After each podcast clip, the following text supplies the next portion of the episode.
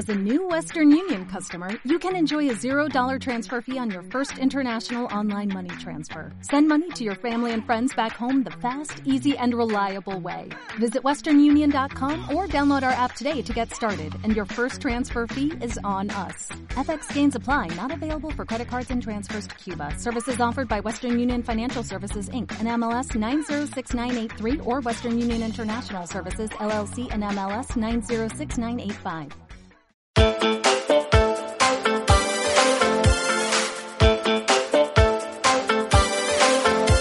Hola a todos, eh, bueno, esto es Omitir Intro y como se está viendo es una mesa eh, grande con un montón de objetos aleatorios, así que obviamente es un podcast. Eh, es la mejor definición, ¿no? Es hay un paso intermedio entre mesa de podcast y la de un cartel de droga, ¿no? Entonces, eh, pero esta parte es podcast. Y también porque pone podcast en la parte de la, de la mesa. Pero bueno, esto es Omitir Intros y Alberto Graupera. Aquí tengo a Lucía Guerro y a, y a José Cabrera. eh, averiguar quién es quién. Entonces, bueno, yo he dicho las tonterías al principio. Vamos a aclarar de qué, qué es este podcast, de qué, de qué va este podcast. Vamos a hablar de plataformas de streaming. eh, Netflix, HBO, Amazon Prime y la favorita de todo el mundo, Filming. Y- Ya empezamos con el bullying. No, bueno, pero a ver, pero es de para qué la gente necesita este podcast. Una- Les vamos a facilitar la vida. Todo el mundo ha sufrido ese momento de enfrentarte a qué veo y ya está, te lo decimos, no pienses. O sea, es de ¿cuántas, ¿Cuántas horas os quedáis vosotros todas las noches para, para buscar qué es lo que vais a ver? Más de las que duermo, casi seguro. Yo creo que es un clásico echarle más horas en el catálogo de Netflix o lo que sea, viendo qué vas a ver, que luego cuando te decides lo que dura, ya lo que vas a ver. ¿sabes? Además, nos- claro, nos pasa que es de. Estás tú, quiero ver tal. Una película dura hora y media, no lo sé, y luego te tiras, te das cuenta y ya llevas 45 minutos buscando qué vas a ver, ya puedes haber visto la película entera. O no voy a ver una película, Ah, voy a verme tres capítulos de una hora. no. A mí hay una cosa que me pasa, que es una. Seguramente es una rayada mía y ya está. Que a veces digo, bueno, tengo como cuatro cosas que quiero ver y digo, Fua, pero es que si veo esta, no voy a estar viendo la otra cosa que a lo mejor es mejor. ¿Sabes? y pienso, hostia, es que igual puedo ver esta peli, pero a lo mejor esta peli es mejor y debería ver esa peli. No, pero, pero es que debería ver esto en realidad. Y al final es como era, pues voy a ver otra vez Independence Day. Ya está, ya, carajo. Y se acabó.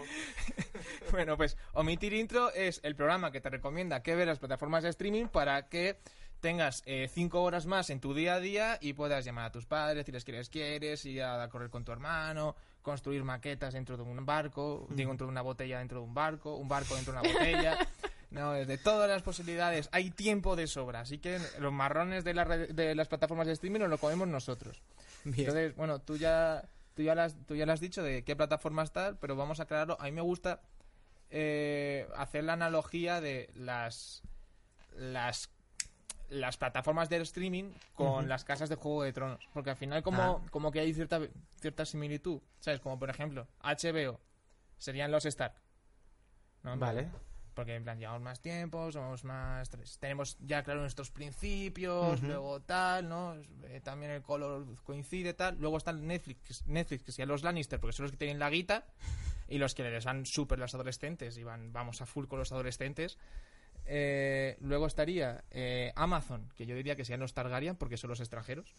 Como que, claro, viendo Netflix y Amazon, digo, Netflix y HBO, que ya eran, ya estamos, nos dedicamos a esto desde hace tiempo, y de repente una empresa repartidora de cajas dijo, eh, yo puedo hacer mejor vuestro trabajo. Eso es muy arrogante también, ¿no? Puedo hacer mejor vuestro trabajo. Y también en parte lo está haciendo guay. Eh, y luego Filming, que no sé ni, ni idea de dónde situar. Las islas están lejos. Las... Yo lo situaría en estos... ¿Cómo se llamaba la familia esta de Alto Jardín o algo así? Que tenían un niño que se alimentaba de leche de teta. Pues es para ese tipo de público. Ah, bueno. El raro. el, el raro. ese. Eh, ya está claro. Y Disney, Disney Plus, Ah, ¿dónde la ponemos? Disney Plus o los caminantes blancos, porque en cuanto lleguen se los va a cargar a todos. O sea, es de, es de el tic-tac, el tic-tac, pero. Pero. el- Yo el reconozco que, te sigo el rollo y me he reído con las analogías que ha hecho, pero no me he enterado de nada, porque no me sé los nombres de, la, de las casas. Espérate, que alguien está mandando. Ahí cago en el progreso del iPad. ¿Cómo pretendes El audio del hacer un podcast de series sin saberte los nombres de las casas de Juego de Tronos? O sea, lo tenemos que comentar en algún momento, Esa esta es serie. buena, buena Ya, pregunta. hombre, Este año. caerá, caerá un ¿Caerá? especial de Juego de Tronos. Ya, pues sí, sí. No, yo he visto la serie entera, no me he leído los libros, pero he visto la serie, así que hablaremos de Juego de Tronos en Hombre, algún episodio. En sí, algún sí. momento tenemos que hablar de Juego de Tronos. No, es la, lo que la Ujú. gente también quiere hablar, ¿no? No es... sí, Pero no hoy. No, es- no, no, hoy no, no hablamos. No, hoy, a ver, va- vamos explicando el funcionamiento de, de este podcast. Es Vale. cada, cada día vamos a traer una, una película, una serie, un documental que va a ser la parte más gruesa de, de- del podcast. Lo vamos a ir desarrollando un poco, los diferentes temas.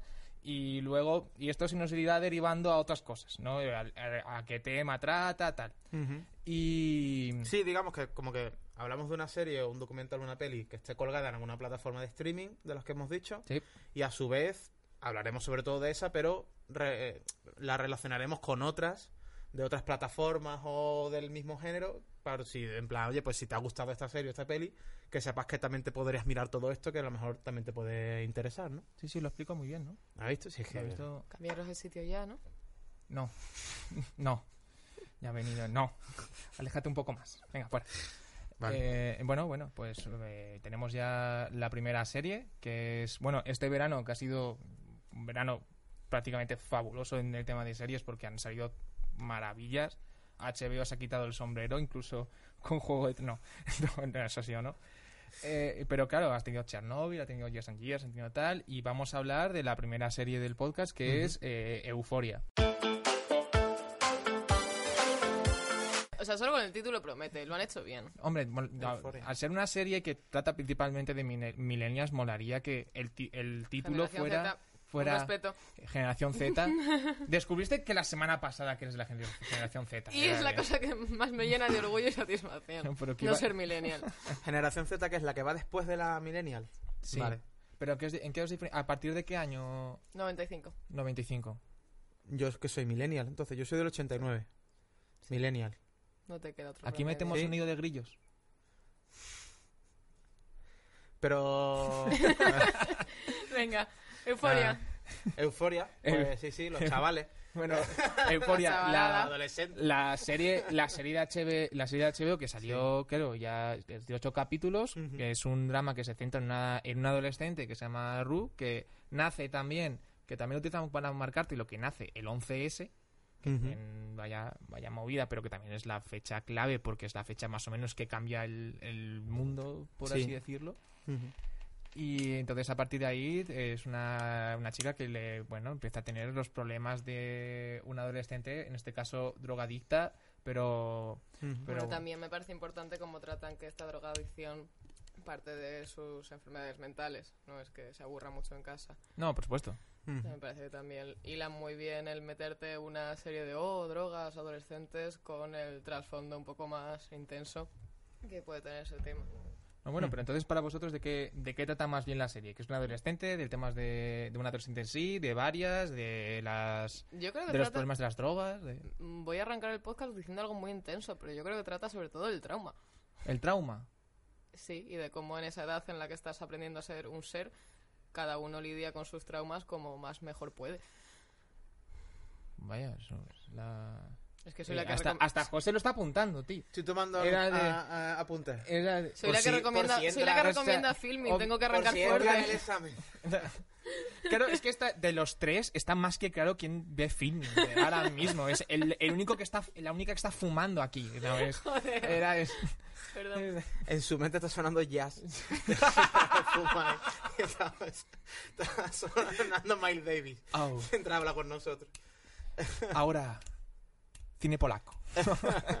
Ya que se nos va. Claro, yo creo que cuando hablamos de adolescentes con euforia, más que eh, decir adolescentes como que la serie va a adolescentes, yo creo que es una serie de adolescentes en cuanto a género, pero no en cuanto a lo que de qué trata euforia, porque al final euforia trata de muchas cosas. Como. Efectivamente, claro, trata del trauma. eh, pero es que cada personaje, y eso es una estructura interesante que tiene la serie, cada capítulo normalmente empieza con, la, con una pequeña biografía de cada protagonista, ¿no? En plan, bueno, pues estamos aquí, ¿cómo hemos llegado aquí, ¿no? Eh, pues es el personaje de que es la protagonista, o Jules, que es otro personaje, o Nate. Eh, cada capítulo suele empezar con una pequeñísima mm, bio de a lo mejor un minuto, un montaje además muy, muy ligerito y con un toque visual eh, acorde a cada personaje, las intros no son todas iguales, aunque evidentemente se nota que sigue siendo euforia. Entonces, más que ir de adolescentes, el, adolescente es el género. Porque al final, que una serie vaya a adolescentes, eh, en sí de la trama no te dice nada. Porque una de las cosas interesantes de la serie de adolescentes, que luego ya hablaremos más adelante, más en general de que suelen ir estas series, es que son al final un reflejo del tiempo en el que se han hecho. Entonces, al final, decir que va de adolescentes es como prácticamente decir nada. Es, ¿Va de adolescentes en qué año, en qué época, de qué generación? Sí, o sea, este- estoy de acuerdo porque también, o sea, como en el género de adolescentes vemos, hay- miles, o sea, y además si en Netflix hay un millón y es de, y además que, por- de hecho, esta es la, la primera serie de HBO pensada para adolescentes, o es Mm. de las primeras. Y claro, pero la mayoría de estas series a mí me parece que es del estilo de tú te enrollaste con este porque tú eres de tal, yo te conozco de esto y nos cruzamos aquí, pero porque tú te tal, tal, tal, ¿no? Como muchos eh, más problemas muy entre personajes, ¿no? Y aquí ya eh, te están metiendo problemas internos muy muy intensos y te los y te, y te los reflejan en cada raíz de cada personaje y me parece que eh, te reflejan más o menos o intentan ser fiel a cómo es la generación de, de ahora.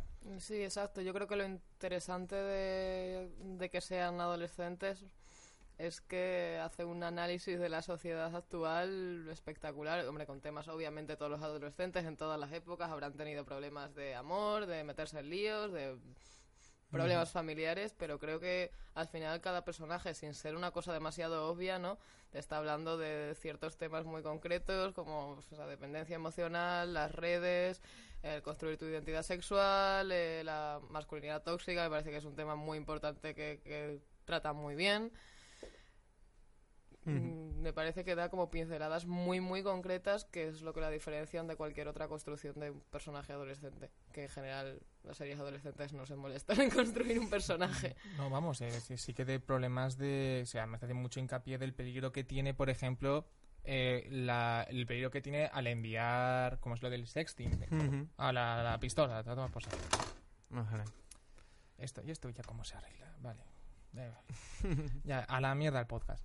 ¿Es Que, hablar de sexting? Eh, el, claro, es de el peligro que tiene si envías un mensaje o un vídeo a, a la que es por tu pareja y de repente se difunde enseguida. eh, ¿Cómo, te, ¿Cómo puede afectar eso, el peligro que tiene? Sí, y sin embargo la serie no es paternalista. O sea, quiero decirte, la, la serie te plantea mm, varios peligros de la, la sociedad hoy en día, en el trato de, eh, digamos, cómo se relacionan los adolescentes con la tecnología y toda la exposición a la que se ven sometidos hoy los seres humanos en general, pero sobre todo mm, en una edad tan vulnerable como es la adolescencia.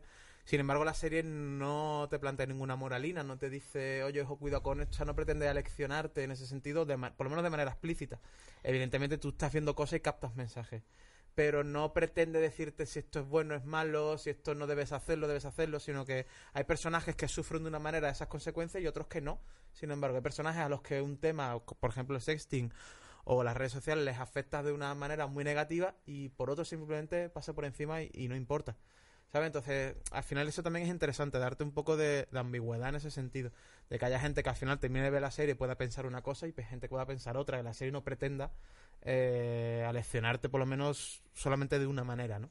Sí, yo creo que sobre todo este no paternalismo se basa otra vez en la construcción de personaje, que son personas que tienen sus problemas y salen solos de ellas. Más mejor, o más, más mejor, es la segunda vez que digo más mejor hoy, Filming, filming.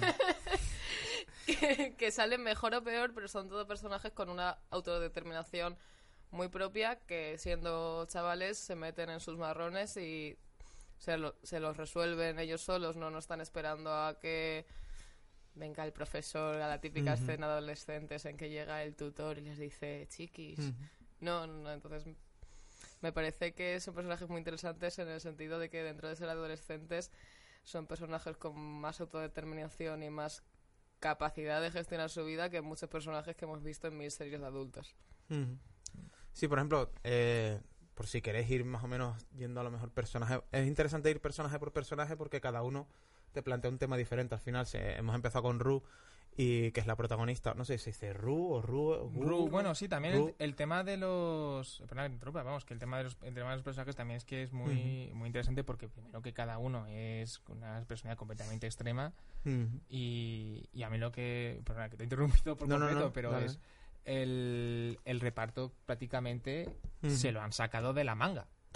O sea, nadie, o sea, cuanto la gran mayoría eran, no habían actuado en su vida prácticamente, eran modelos o tal. eh, Sí, fuera de la protagonista, que sí que ha sido una chica Disney, que menuda vuelta le- de... ¿Qué pasa, ¿Qué pasa con Disney? Que al, al final te haces un par de películas con ellos y de repente ya es- dices, "Ala, me quiero meter en cualquier otras cosas. Terminas siempre con temas de drogas o algo. Va a venir Disney Plus y va a venir Disney a España, no te metas muy fuerte. Eh, me encanta Disney, Disney es lo mejor.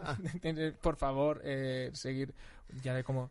Pues- Sí, pero al final cada personaje te plantea un dilema diferente. Al final eso también tiene que ver con la estructura de la serie. O sea, la serie está escrita y al final con que cada personaje pueda representar un leitmotiv diferente al que la generación Z se enfrenta. Entonces, mm, cuando tratamos con Ruth, pues se habla de drogadicción, eh, de traumas o de a lo mejor una personalidad más, más influenciable, quizá. Luego, por ejemplo, cuando hablamos de Jules, pues está el tema de la identidad sexual.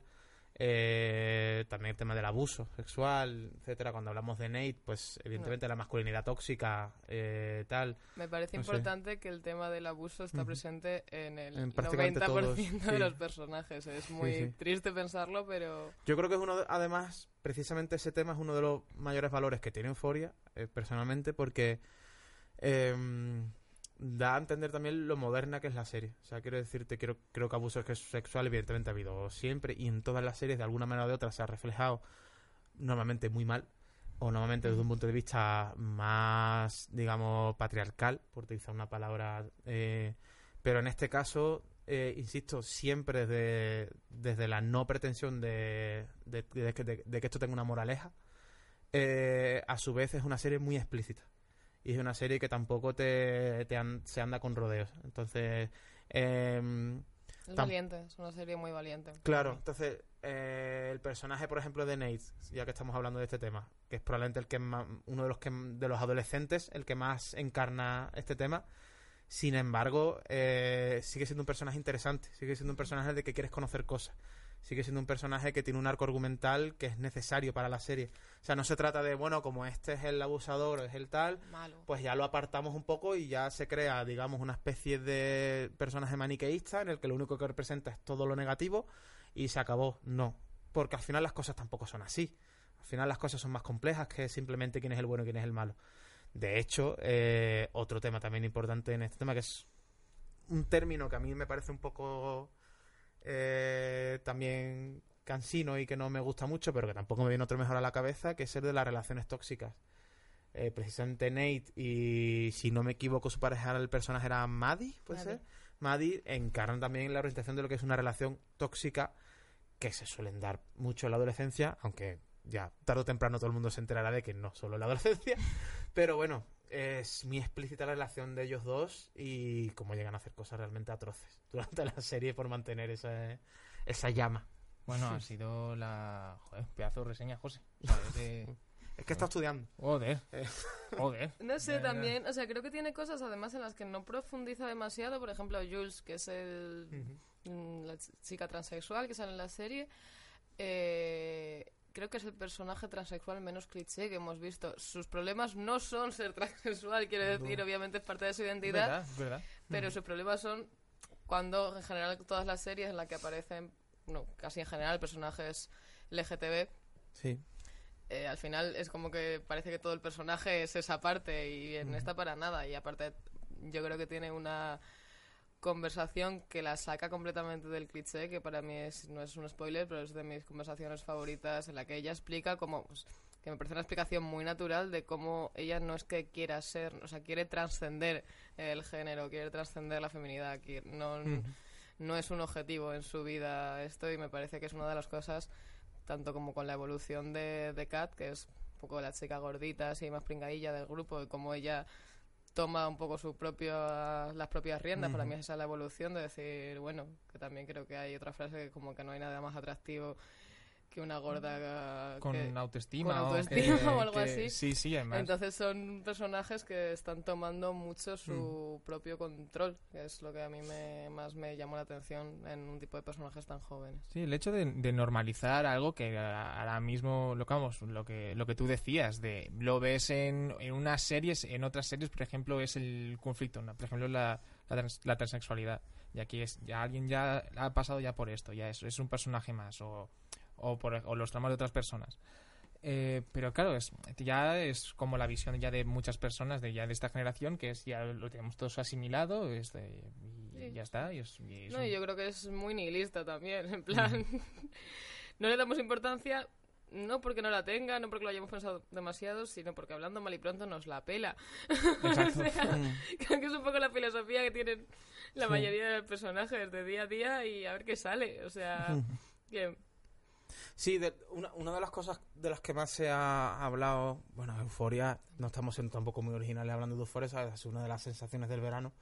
Eh, entonces, por no tampoco insistir mucho en un tema que probablemente sea el tema del que más se ha escrito en artículos y en, y en medios y tal sobre Euforia, que es la depresión eh, y los problemas, digamos, la, la salud mental al final, que es probablemente uno de los temas mm, más tabú en las series adolescentes hasta ahora Sí, por ahora suerte ya se está- está visibilizando, entonces por no tampoco repetir lo que miles de artículos han dicho antes que nosotros, eh, creo que en este caso, por ejemplo, Ru es el personaje que mejor encarga encarna el, el tema de la salud mental en esta serie.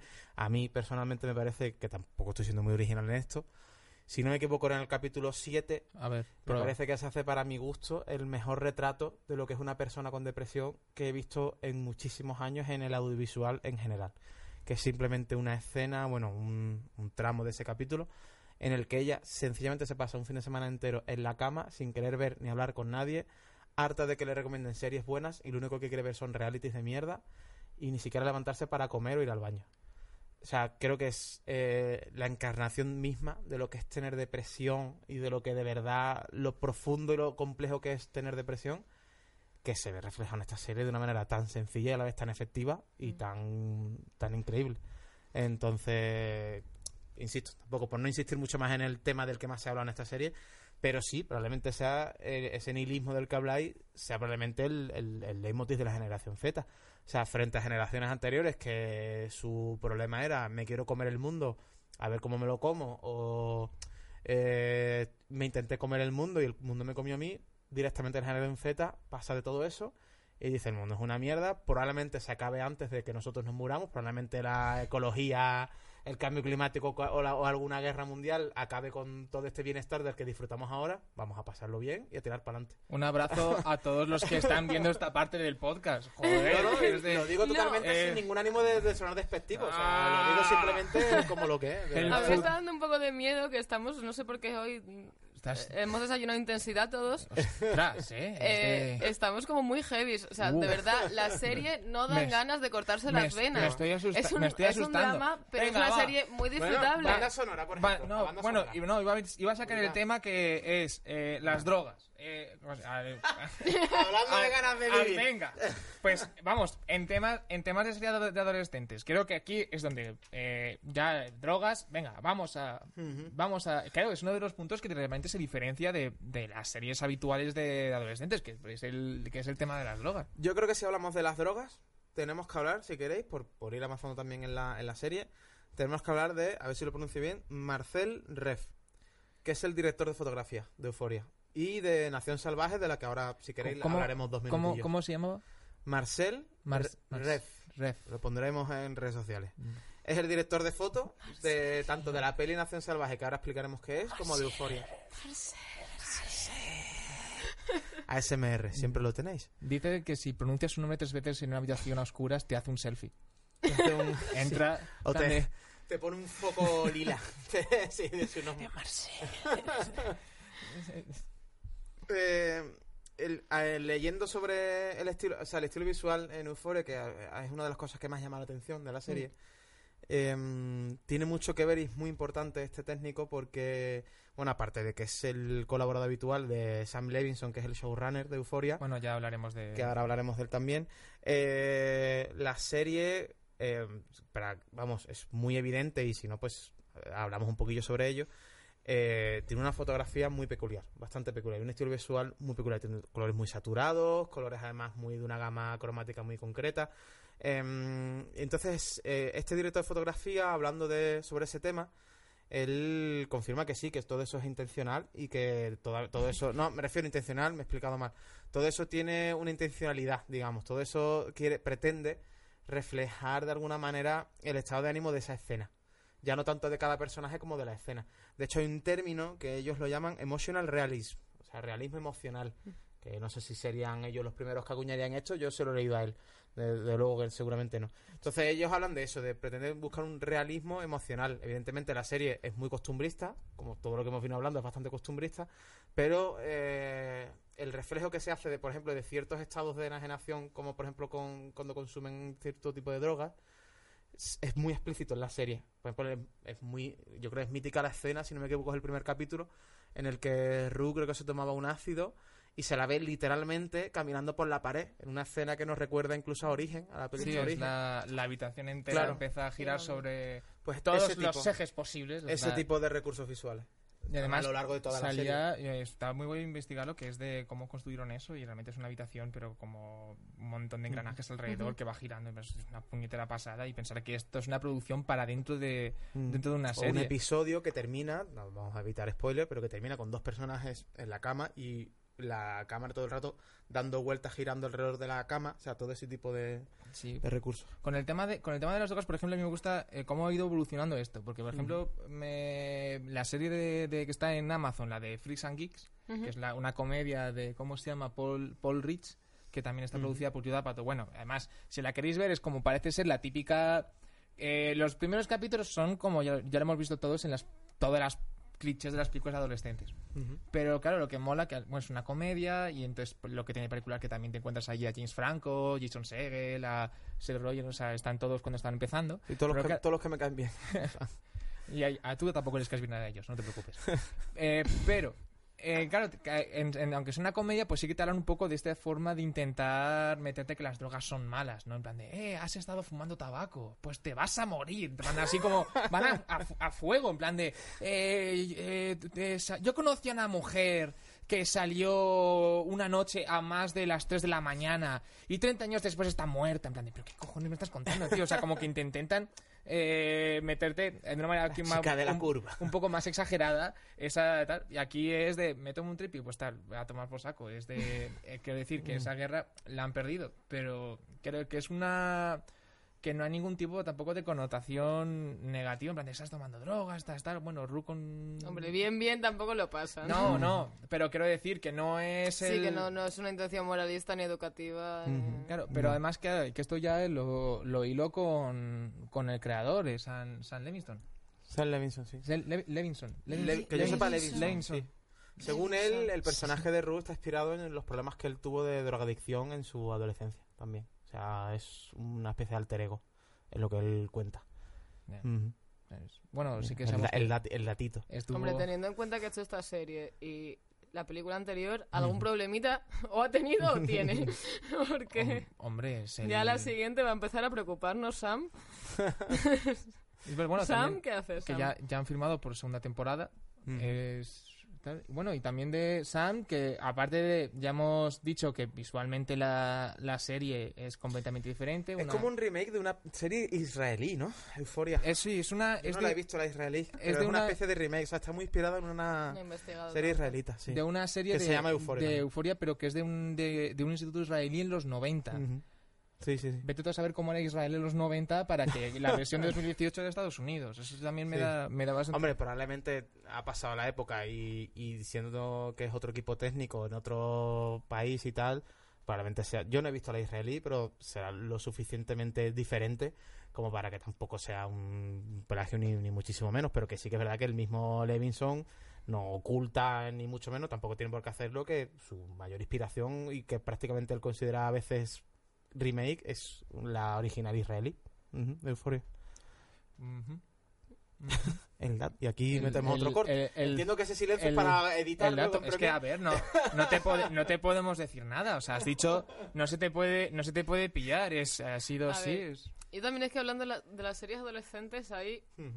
O sea, hasta la serie tengo que reconocer algo. Es el primer capítulo. Igual no me volvéis a tener aquí en la mesa nunca. Pero yo con las series adolescentes tengo un vicio muy grande. Bueno. Bueno, a ver, Entonces, se, es- te- se, ve- se veía venir. Euforia está muy bien. Tú Pero- propusiste euforia, pero se veía venir. Pero aparte de Euforia, las series que ya son droga, droga dura, tipo Riverdale, Sabrina, Ay, no puedo. Skins. No, no. Skins. Pero Skins. espérate, yo, yo igual yo me fusilo aquí, pero que alguien me puede explicar por qué mola tanto Riverdale. Por- Yo no la he visto. ¿Por qué no, es tan no. mala que es buena? Eh, gracias. Es, es porque yo estaba viendo eso en plan de, pero ¿qué, qué- qué es, esto? ¿Qué es esto? O sea, es una serie que se va acercando al cliché. No, Se va acercando al cliché. todos son clichés. No, no, se va acercando al cliché. Y tú dices, es una serie actual de adolescentes y todo. Obviamente esto va a tener un giro de vuelta y no va a ser el cliché. Pero es que sí, te hacen el cliché y como ya dabas por hecho que no lo iba a ser, de repente te sorprende. Consiguen que los clichés te sorprendan. O sea, es... eh, llega una chica nueva a un instituto. ¡Wow! Y ahora la chica nueva conoce a una tía que es muy guay dentro. ¡Wow! El Eh, quarterback. la, la- tiene una tiene una amiga, bueno, tiene un chico que un, eh, tiene un amigo que le mola tal y de repente la, la que acaba de llegar se enrolla con su amigo en plan de, "Ay, aquí hay un conflicto tal." Y no me vas a decir que realmente que consigan hacer una serie así no te sorprende. Pues me parece cojonante. o sea, luego también hay un factor muy guay que... ¿Os acordáis de Saki Cody? Saki Cody, sí. Cody, Sí, Cody, es Cody- verdad. Cody creció. y, es, y es protagonista y a mí me hace mucha ilusión. Eh, pero yo no, no sé si lo sabéis vosotros, pero este, que estos que eran gemelos, hay alguno, este salía en la serie y el otro, ¿sabéis qué ha hecho? El Y- otro creo que tiene un... Sí, soy fan, lo sé. Lo sigo en Instagram como buena persona de la generación Z. El otro creo que tiene una marca de cervezas Hostia. artesanas. ¿Pero qué edad tienen esa gente? Tendrán 25 o algo así. Los personajes que se llaman Troy y Roy, creo que se llamaban los personajes en Euphoria. O sea, y ahora es Troy Roy y el bueno Troy de Roy. Steve, ¿no? Eh, yo, por ejemplo, con series adolescentes reconozco que eh, las que más he visto probablemente son las españolas. Sobre todo las clásicas, a mí, Wow. por generación, a mí me pilló compañeros. Y reconozco que es de esas series que no pienso volver a ver porque creo que es mejor quedarte con el recuerdo. Probablemente si me la pongo ahora. Pero reconozco que Kimi, Valle, la, la- esa la mierda. escena del coche. La escena del la coche. escena para del- mí, la la escena. escena del coche es de lo mejor que se ha hecho en la historia. Para, Eh, para mí, la. Esa, eh, eh, ¿Era la de compañeros o la de médico de familia? La escena eh, del coche. No, era de, ¿Estamos compa- era, de compañía. La de, ¿La de que- Marcial? la de que quería frenar el coche, el tío tira. O me, o me tiro yo. No, era el tío que tira, el coche, coge el coche, empieza a tirar para adelante. Frena, sí, sí, frena. sí, el coche, a una velocidad de sí, sí, 20 sí. kilómetros por hora. en plan Y la escena que yo te digo, la de Marcial, es médico de familia. Eh, a mí, para mí la escena mítica de compañeros es eh, Kimi con la esta personaje, no me acuerdo cómo se llama, pero era, era, era la moderna de compañero porque era la que tenía el pelo corto. Eh, han envejecido las series ya. ¿Cómo cambian los tiempos? Eh, en una moto de Croy los para la policía. Eh, recordemos Kimi con la greña de Kimi. Y le dice a la policía... "Ve, Esto para que hagamos una idea de la época que era. Eh, ¿Me dice usted su nombre? Para poner una multa, ¿no? Y él sin bajarse a la moto dice, sí, sí, Alex. Dice, Alex, ¿qué más? Dice, Cribillé. Y hace así, con la melena y se da la fuga de la policía. Para... ni euforia, ni polla. Kimi en la moto de Cross. Eh, Sam Levinson dice en su casa: Eso nunca Claro. lo he hecho. Eso Sale yo Vincent nunca lo he diciendo en hecho. una entrevista, mira, todo, todo bien con el trap y, la música ahora, pero la escena de Kimi... bueno, si queréis, hemos nombrado así por encima, tampoco hace falta que nos enrollemos mucho más. En la peli que hizo Sam Levinson antes Bueno, sí, de, de era, Euphoria, eh, Nación Asesina. Nación Salvaje, creo, o, o Nación Salvaje en español, si no me equivoco, y Assassination Nation Assass- en Assassin- versión original. Assassination. Es que mola, Assassination mola Nation. Assassination Nation. Es de 2018, creo, o sea que es justo del año pasado. Eh, y es, o sea, es evidentemente el precedente de Euphoria. O sea, tiene el mismo estilo visual, sobre todo en la primera mitad de la peli, eh, con escenas tal cual de, bueno, cuando están Bueno, chateando en el móvil espera, se ven las espera, letras espera, en la espera. pantalla. Eh, ¿Habéis intentado decir el nombre Assassination Nation tres veces muy rápido? Assassination Nation, Assassination Nation, Assassin... ¡Ah! No es tan si, lo fácil. hice, si lo hice tres veces, eh, al final acabo diciendo monja. Eh, Sale. No me acuerdo cómo salió otra fotografía. Ya me queda a mitad del chiste. Ya está. ah, vale. El- el Marcel- Marcel Marcel- Marcel- Marcel y te da una el colleja. mismo director. Merecida. Es el mismo técnico en la peli y, y al final la, la peli va pues de un grupo de adolescentes en el que también, por ejemplo, hay un personaje que es... Voy a llamarlo LGTB porque no sé si en la peli llega a ser trans o no, la verdad es que no lo sé, o sea, no quiero pecar de... O sea, porque no lo sé, la No, verdad. no lo dice. Eh, y, y bueno, sigue siendo un grupo de adolescentes con los problemas de instituto, con el problema de las redes sociales, con la exposición y la peculiaridad, lo que se diferencia la- a nivel argumental la, la peli de la serie, es que en la peli hay un hacker, en, está ambientado en una pequeña localidad, digamos, los suburbs, estos clásicos americanos, pues hay un hacker que empieza a filtrar datos de, pues de los móviles y los PCs de, de la gente de la ciudad, del barrio y tal. Entonces empiezan a salir mierdas muy, muy fuertes de los políticos, del director del instituto y luego ya de los estudiantes y tal. Y todo eso va desencadenando en una espiral de violencia y ultraviolencia ya. O sea, no te lo puedes creer que empieces viendo la peli y estás viendo euforia y más o menos a mitad de la película de repente se convierte en la purga. Y ya no voy a decir nada más. Pero es como que no te lo puedes creer. Llega es como, ¿en plataformas también, ¿verdad? Eh, no sé en qué plataforma Una que se, llama, está. que se llama Google. Yo la he visto. Perdón, perdón. Sé que está, Eh, no, salió el año pasado, lo podemos decir de manera legal, o sea, está en Blu-ray y en DVD, la, la peli ya. Somos la plataforma, somos el podcast que, reba- que en el primer programa empieza a recomendar series que están en plataformas y ¡pum! Te viene una película que no está en plataformas. Está, está en. Blu-ray y DVD. Es... O en VHS en beta, no sé si estará ya. Pero bueno. Eh, otras series adolescentes, por ejemplo, que hay en plataformas que... Porque al final las series adolescentes, Es que ya lo, ya lo- hemos ido hablando ya poco a poco a lo largo del, de Euforia, Hay muchísimas. al final son el reflejo de, de una sociedad. Y decir que una serie adolescente es, es una trama es decir nada, nunca es una trama que sea adolescente, siempre va de algo más. Y de hecho tenemos series adolescentes en diferentes formatos. O sea, Euphoria es un drama, pero por ejemplo, una que está ahora recientemente la pusieron en Netflix, que ha tenido una gran acogida por el cariño que le tiene la serie, y es una serie de adolescentes, es El Príncipe de Bel Air. Por ejemplo, parece una tontería, pero es una serie de adolescentes con formato sitcom, pero es una serie de adolescentes. Si te pones a comparar Euphoria con El Príncipe de Bel Air, hay muchos eh, muchos motivos que, al final se repiten. Eh, Sigue siendo el reflejo de una época, sigue teniendo algún telón de fondo. Eh, en Euphoria, pues, es el trauma, la depresión. En El Príncipe de Bel Air, pues, el racismo, por ejemplo. De- ¿Sabes? Yo lo único que sé así de Príncipe de Bel Air es que Mm. creo, creo, estoy un 50% seguro de lo que voy a decir. Que la, idea, que la serie comenzó, que no es porque el creador de la serie se vio obligado a, a, suma- a irse a Los Ángeles a casa de un amigo a, a vivir allí. Eso y no sabía. entonces era de eh como esto quiero contar mi vida pero voy a meterle racismo porque si no no queda porque si no no queda bien eso cre- creo creo que era creo que era así pero si no que la bueno como seguramente la gente lo va- que vea esto lo va a Mm. mirar con pretexto para insultarnos Y bueno, ya hemos nombrado también Skins, que es una ya un- tiene ya unos añillos, pero también es un- uno de los claros Mm. precedentes de Euphoria. Euphoria, Yo creo que es el- un poco el Mm. más... También está Girls, por ahí, que también... Bueno, pero que no son Mm. adolescentes. Sí, tiene ya otro Ya rango de, los 30, de- Son más mayores ya, tienen, sí. tienen trabajo no son adolescentes Son- O lo intentan. Tienen- tienen- Luego está por 13 razones, que yo no soy nada fan de esa bueno serie. Adam bueno, Driver está- tiene cara de ser adolescente pero no es adolescente Es verdad, Adam Driver en Girls, es verdad. es de No, pero... Por 13 razones que está en Netflix, que yo no me declaro la verdad nada fan Mira, a de mí esa serie. esta serie en concreto me parece un ejemplo perfecto para hablar de como temas muy gordos, pues Ujú. lo puedes tratar bien o utilizarlos de manera casi amoral, como en 13 razones, que es una romantización del suicidio que dices, tío, Mm, es que suicidarse es la puta hostia. Te va a querer todo el mundo cuando te mueras, que es una locura.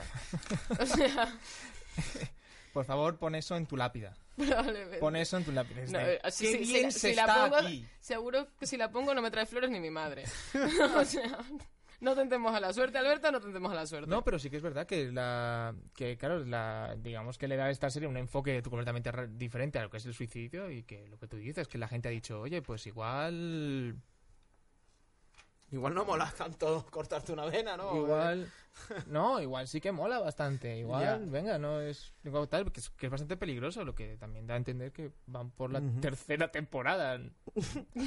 Es- Yo no, yo no, la verdad, no soy, no me voy a repetir más, yo no soy fan de Deportes Cerro No, no, me, yo no me encandila a mí esa sinceramente serie. Mm. la empecé a ver y, y la úlcera de estómago que me iba a causar no me, no me compensaba.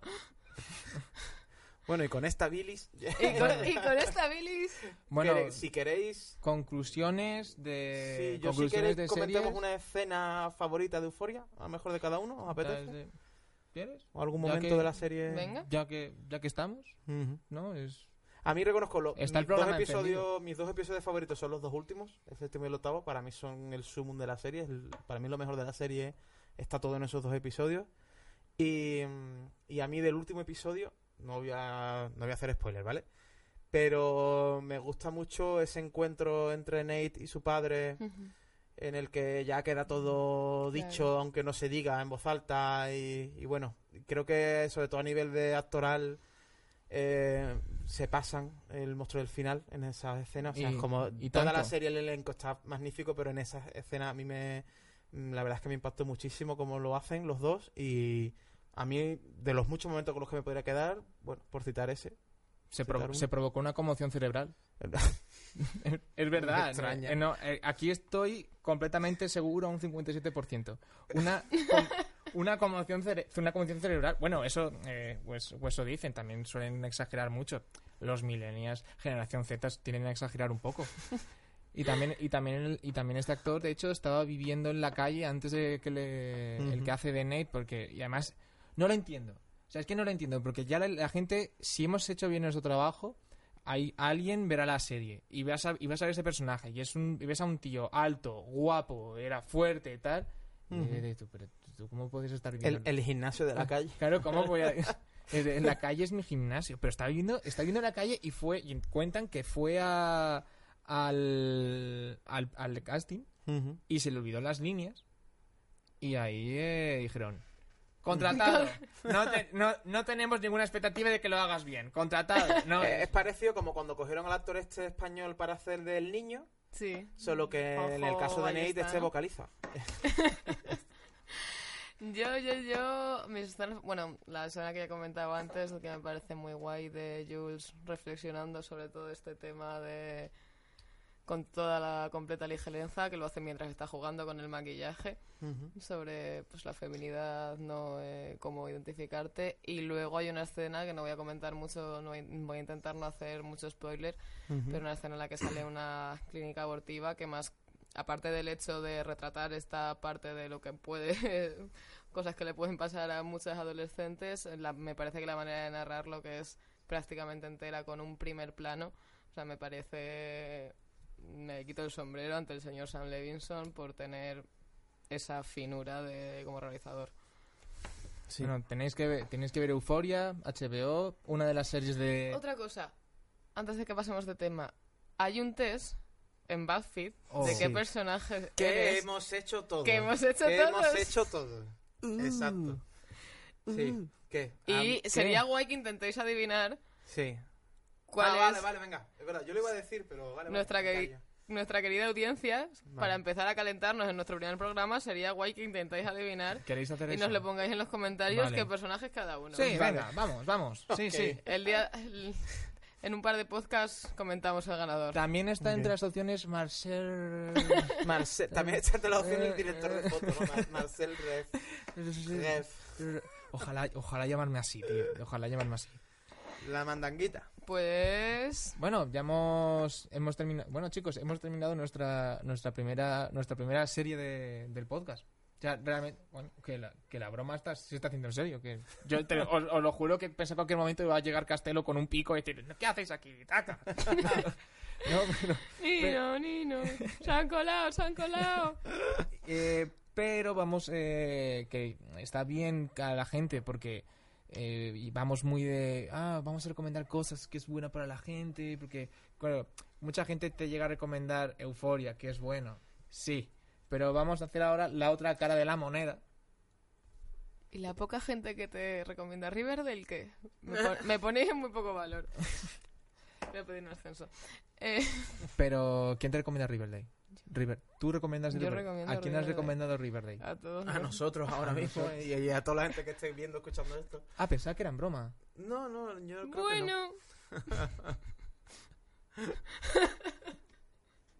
Madre mía, los límites del humor, ¿eh? ¿Cómo, cómo están cambiando? No, no veo... A ver, yo realmente recomiendo ver Riverdale si estás puesto de alguna de las drogas de euforia directamente. O sea, es no. Es que no, no tiene- no tiene ningún sentido esa serie, pero bueno, que cada uno haga lo que quiera. Bueno, que ya que hemos recomendado cosas buenas. Eso era.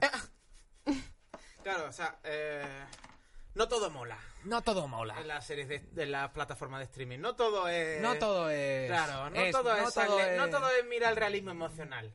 Mira lo que te traigo. Claro. Que espérate, que creo que llevamos como dos minutos y te anunciaron una sección, pero que estamos siempre volviendo a la anterior. Claro. Es que me hizo mucha gracia que era de.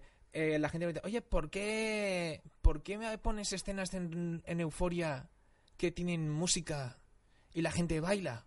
Y creo que entendió. Y, y Sam Levinson dijo: eh, Eso es. Eh, ¿Cómo era? Realismo emocional.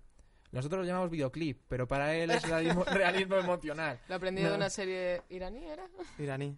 No, israelí. Israelí. Israelí. La caga un poco. O sea, es de un poco, bueno. Bueno, Eh. No todo mola. No todo No mola. todo mola. No todo. no La todo- intro sobre intro. no, no. Y como no todo mola, El que edite esto va a estar en cuando va a entrar la puñetera sección. Vamos a ver, ¿no? El que edite. Oh, soy yo el que edita el que esto. edita esto. La, la Big Web. Intentar traer en cada programa No todo alguna- mola. alguna mandanguita así en las profundidades de eso que tú dices lo que hablamos al principio de empiezas a mirar el catálogo y a mirar y a mirar y de repente dices tú ¿cómo he acabado viendo un reality show mexicano sobre gente que tiene que saltar en plataformas y no caerse al agua ¿sabes? ¿Tú cómo he acabado aquí? Ese- si es- yo quería ver yo quería ver Euforia ¿Lo has, lo- lo has visto? ¿Cómo se llama? Eh, eso lo traigo otro día Hoy traigo uno que está en Netflix, que sé que además tú eres especialmente Oy, fan, oy, oy, que si no me equivoco en español se llama Sobrevivir es el reto. Protagonizado por nuestro amigo Bear Grylls. Es, oye, no, en serio, es de las mejores, de las... mm, es una auténtica El, maravilla. el- el resumen es muy rápido. Mara- Eh, ¿Quién ha maravilla. visto las- la peli esta que hicieron de Black Mirror que tú ibas seleccionando sí. a donde querías ir, ¿no? Elige tu propia aventura de toda la vida, ¿no? Que- pues que- Bander- que una- Bandersnatch. Bar- eh, Pues mezclas eso, Mar- Marcel Claro. Pues mezclas ese formato con el último superviviente. Y, Y- tienes a Bear Grylls diciéndote, Y tienes- ¿me como este gusano? Espera, y tienes la mejor tarde de tu vida. La mejor tarde de tu vida. Me como este gusano, me como el cactus. Chavales. y, os de- y os decimos una cosa. Eh, puede morir Bear Grylls. O sea, quiero decirte, tiene game over el capítulo. O sea, el capítulo no siempre acaba. No siempre elijas lo que elijas.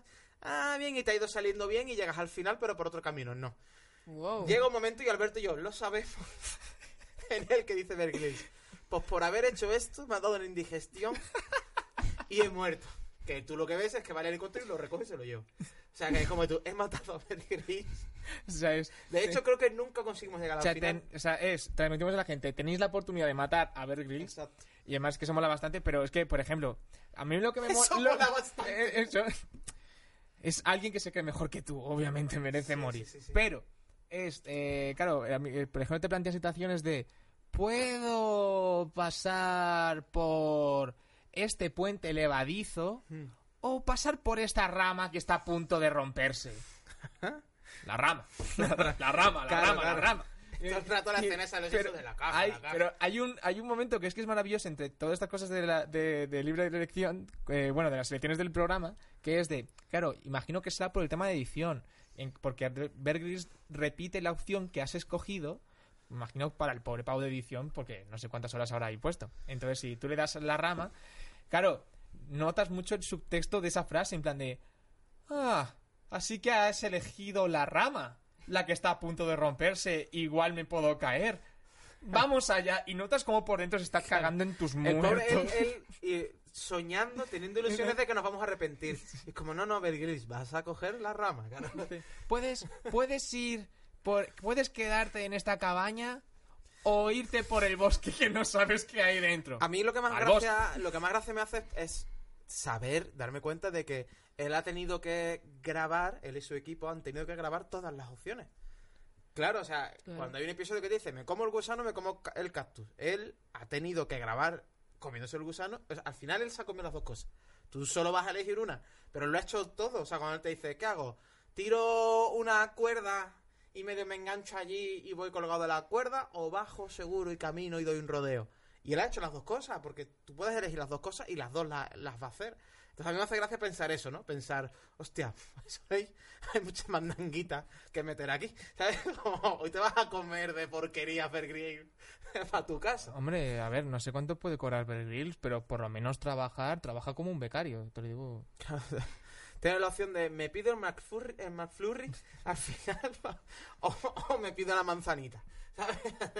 Ay. McFlurry se lo merece el campeón. Claro. ¿Me pido un McFlurry o me peleo contra un oso que está afuera? Mira, te digo, si tenemos El que elegir el él y yo, oso. si tenemos que elegir él y yo, probablemente no sabemos cómo, acabemos eligiendo la opción venenosa. Y que lo mate, aunque sea, aunque sea en el No, Burger King. de- O sea, va a acabar muriendo, seguro. No, a mí me ha dado a entender que vamos a ser unos padres horribles. Y se va, se va a morir a la... a Así la- que nada, recomendación de esta semana, así de la de la Las plataforma, de las profundidades. del streaming, eh, Netflix, Netflix, sobrevivir es el reto, creo. Sí, o en inglés es You versus Wild. You versus You- Wild, algo así, eh, sí, sí. Y nada, eso es la Deep Web esta semana.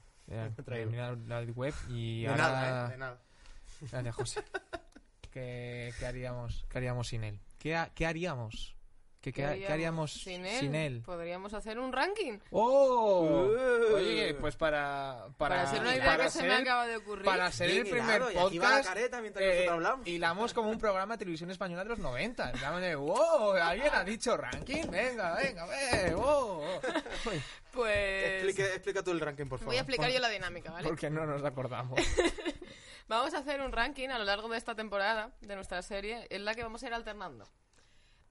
Ranking de buenas cosas y ranking de malas cosas. Vale. Y cada uno cada semana traerá una opción. Una semana una opción de cosas que molan y la otra semana cosas que no molan, entre las que no vale traer Riverdale. Vale. Y nos Joder. iremos, nos podéis, nos podréis comentar en las redes, Instagram principalmente. Sí, ya iremos explicando en redes Ya cómo iremos es el en redes sistema como de tal, votación. sí. entonces iremos sumando 3, 3, 3 hasta tener claro Iremos cuál ha sido la ranking, ¿no? mejor Claro. y la más peor Vale. serie. Más, más peores... O sea, vamos a hacer dos rankings. Uno de lo, de lo que está a, guay, lo a- más guay. a ¿no? Reverte le está petando 5 neuronas Claro. ahora mismo. Pero yo voy a intentar siempre que mi cometido en este podcast sea bajar el nivel intelectual. Entonces, eh, Pues acabo de decir más peor. Más peor. bueno, pues dentro de lo que está bien, lo, Ahora más, bi- falta- lo más bien. Te tienes que reventar contra la mesa ahora mismo para... Y el ranking que haremos en el siguiente programa es de cosas que están mal. La gente tiene que votar lo que está más mal. Exactamente. Vale, ok. O sea. ¿qué, qué es, qué es bien bien y qué es mal mal? Sí. Eso es. ¿Vale?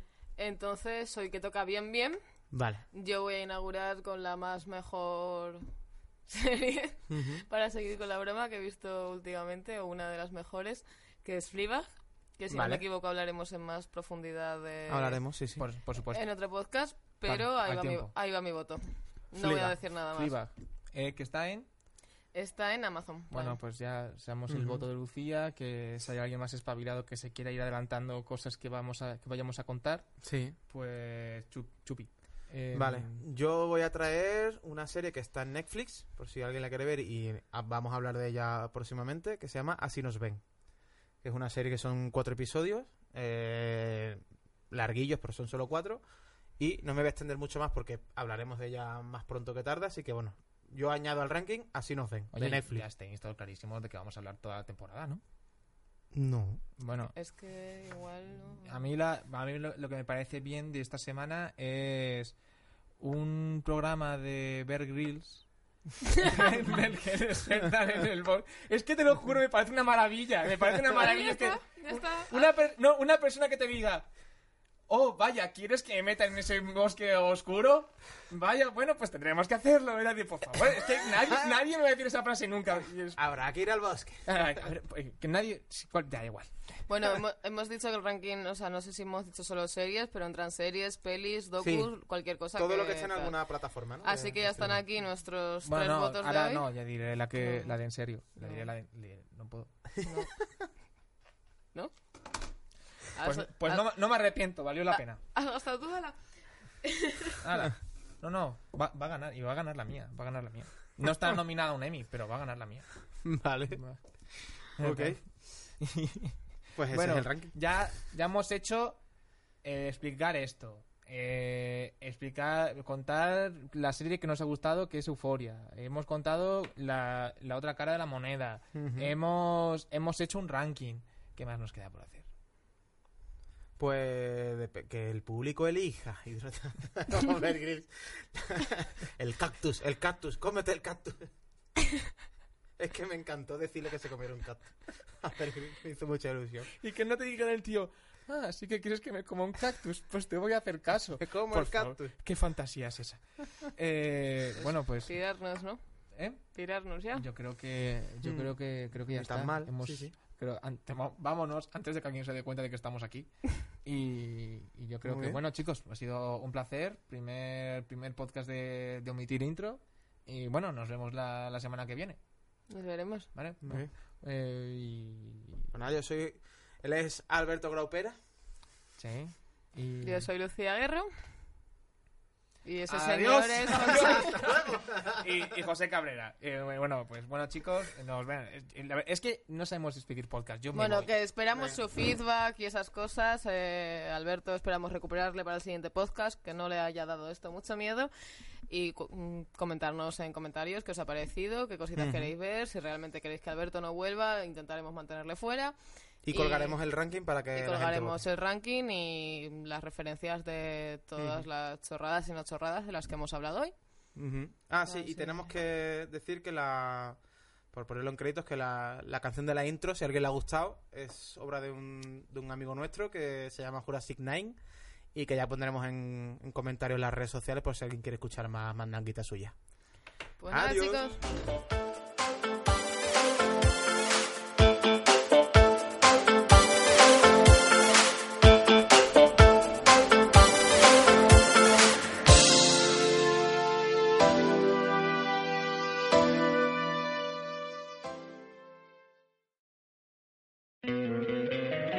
Encantaría tener 100 dólares extra en tu bolsillo?